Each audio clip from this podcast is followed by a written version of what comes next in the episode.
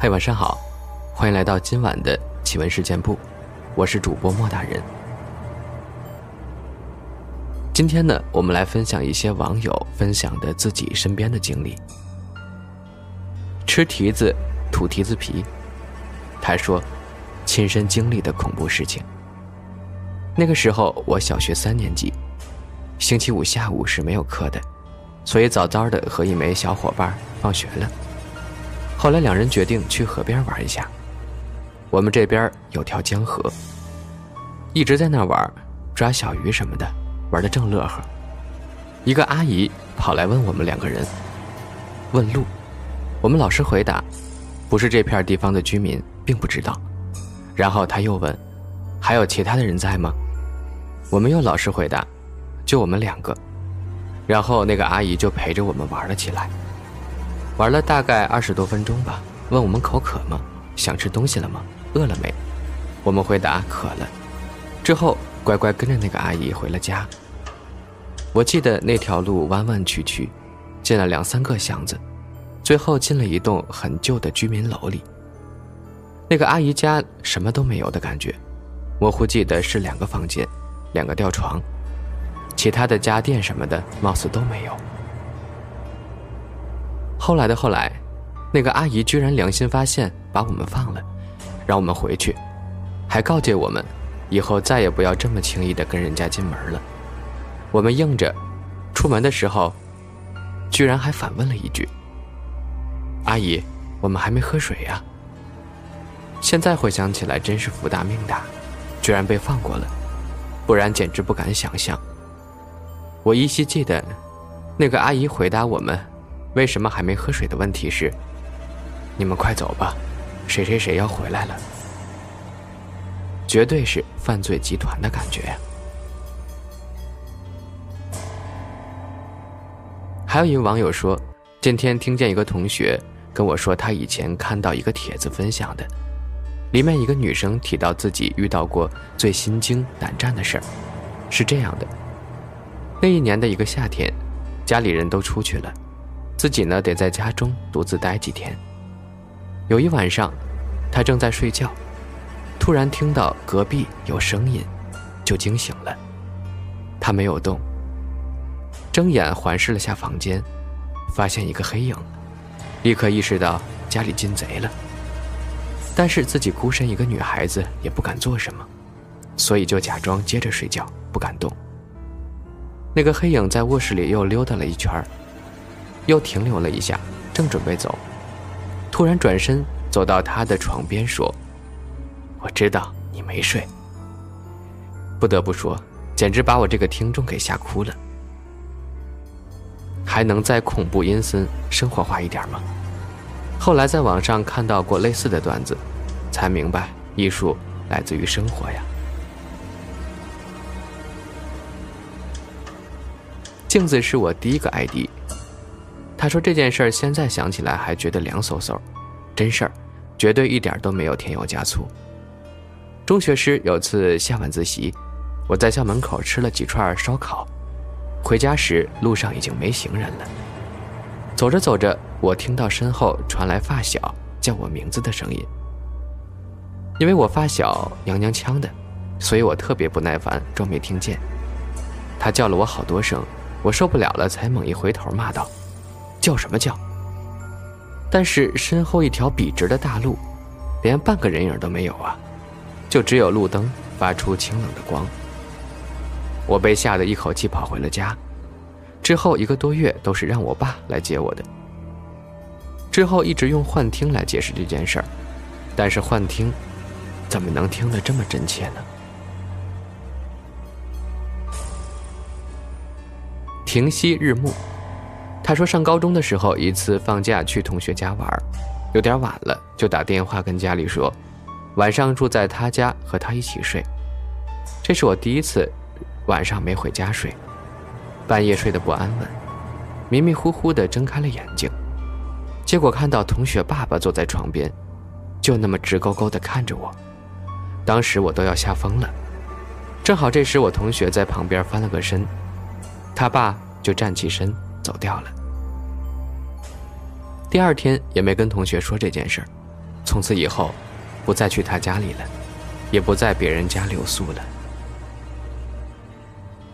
太可怕了，女孩子还是要保护好自己啊。读高中的时候，在校外租的房子，我妈陪读。我记得我高一、高二每个晚上都要到另一所学校去学美术。我当时画室的同学也是我的同班同学，平时大家都会在街上打打闹闹，吃个关东煮才会回家的。一段路通常会走一个小时左右。记得有一天晚上刚出大门，就有一股很强的直觉。我同学跟我说话，根本就没有听到的那种。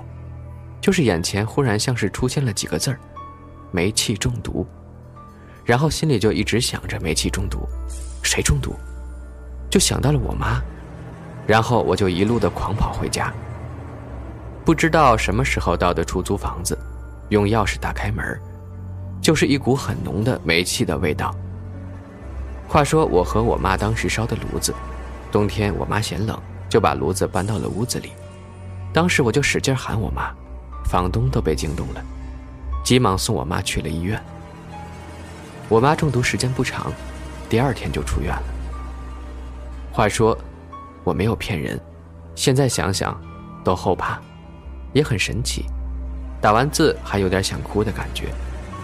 万一如果那天晚上我和平时一样，我妈可能已经不在了。当时那种突然抬头，眼前出现几个字的感觉，我一辈子都不会忘。不知道有没有人有同样的经历呢？猴头菇开挂了。十年前，大学刚毕业去深圳找工作，有个面试在龙岗很远的地方。那里那时还跟乡下差不多，没看到公车，也没有的士，只有许多摩的在路口拉客。那时急着找工作，怕耽误时间，就坐了一辆摩的。摩的说知道地方也不远，然后谈好价格，我们就上路了。他开了起码有半个多小时吧，越来越偏僻，也越来越见不到路人了。后来还往一个山上开，我当时就觉得不对劲儿了，因为要去的地方是工厂区，有很多工厂的。然后我就叫他停车，但他没理我。我当时害怕极了，只有一个念头，就是不能落在他手里。于是，在一个坡处，果断跳了车，滚出去好远呀！仓皇中，手腕都脱臼了。但我回头一看，那个摩的看见我跳车了，掉了个头，又回来追我。天呀，那一刻真的是魂飞魄散，好吗？不管了，踢掉高跟鞋，开始狂奔，还一边尖叫救命。摩的在后边伸手抓我好几回，都被我给挣脱了。跑了好久啊，看到不远有一个工厂，另一家工厂不是我要面试的那家，而且门口刚好好几个保安，于是我发疯似的尖叫着“救命”，保安们就跑了过来，摩的这时候才掉头跑掉。我在网上看过很多学生失联的新闻，联想起来，真的是后怕。西西的养子，大概是我四五岁的时候吧。爸爸是驻扎在边境山区部队里的连长，我和妈妈随军一块儿，住在大军车车库的加盖房里。房子背面正靠一座小山，那座小山是被隔在部队围墙之外的，正好一面窗户又嵌在了那面靠山的墙上。说的清楚点就是，如果没有铁栏杆。我可以从那面窗直接爬过去到山上玩。窗那里有一面窗帘我们的床是正对那扇窗的。晚上月光洒进来，还是有点诗意的。有一天夜里，爸爸值班去了，家里就剩下我和妈妈。半夜，妈妈不知道怎么就醒了，然后把我也弄醒了，很奇怪，对不对？接着，妈妈指着窗户，我才发现。那里有一个黑色的人影站在窗前，月光洒下来，特别特别清楚。我想叫，被妈妈捂住了嘴。最后，模模糊糊的人影好像走了。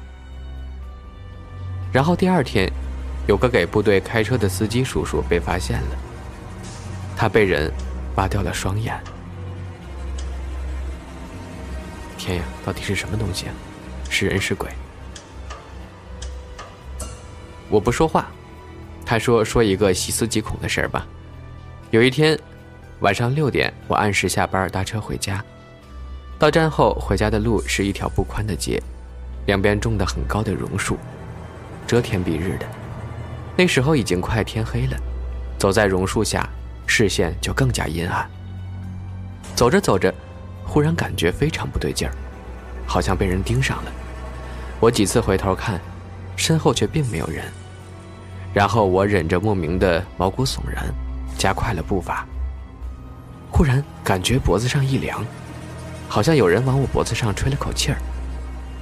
我马上往前快跑了两步，然后三百六十度一转，发现是一个浑身黢黑、一丝不挂、头发脏乱垂到腰的。疯男人，大概四五十岁吧，张牙舞爪地贴在我身后走，难怪我回头没看到他，因为他蹑手蹑脚地跟在我身后，我一回头，他就躲进我视野的死角里。我靠！当时那一下子猛地吓得快流鼻血了。事实上就是这个疯子，刚刚在我脖子里吹气儿的。我又惊又怒，做出很凶的样子朝他大吼大叫，拿包砸他。他咕咕咕的尖声笑着跑了。没过多久，就听同事说，在某个商业广场还被这个变态精神病摸过屁股呢。又听另一个男同事附和说，他晚上喝酒回去，看到这个变态精神病躺在十字路口的安全岛上，对着路过的女士做出各种猥琐的动作。后来我才知道，他其实是有家的。再后来，过了半年。这个人在家发疯了，还杀了他的爸爸妈妈和哥哥，据说满墙的血。然后他杀了他全家后跑了，而且到现在还没捉到呢。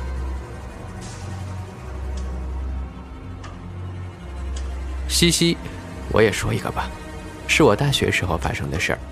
一天夜里，妈妈出去和朋友聚会了，说了会很晚回来。当时屋子里我和我大妈。大妈在另一个房间睡觉，而我在重温电影《胭脂扣》。看完了之后，看了看表，接近十二点了。这时，有钥匙扭动门的声音。我以为是妈妈回来了，就小声说：“妈，你回来了。”门口没有人应，我就打开了反锁的门。门外声控灯没亮，但是借着月光，我看到一个穿着白色睡衣的女人。我愣住了，就这么几秒钟，我没有动，她也没有动。然后我关门的时候，明显感觉她拉了一下门，然后门被我关上了。我站在黑暗中，不知道过了多久，我才想到开灯。过了大概十分钟吧，我妈回来了，大妈也醒了。恐怖就恐怖在这儿，大妈说，门就没有反锁。可是我清楚的记得门是反锁的，我扭了一下才打开的。至于那个女的，不管是贼也好，还是什么也好，我都不会再随便开门了。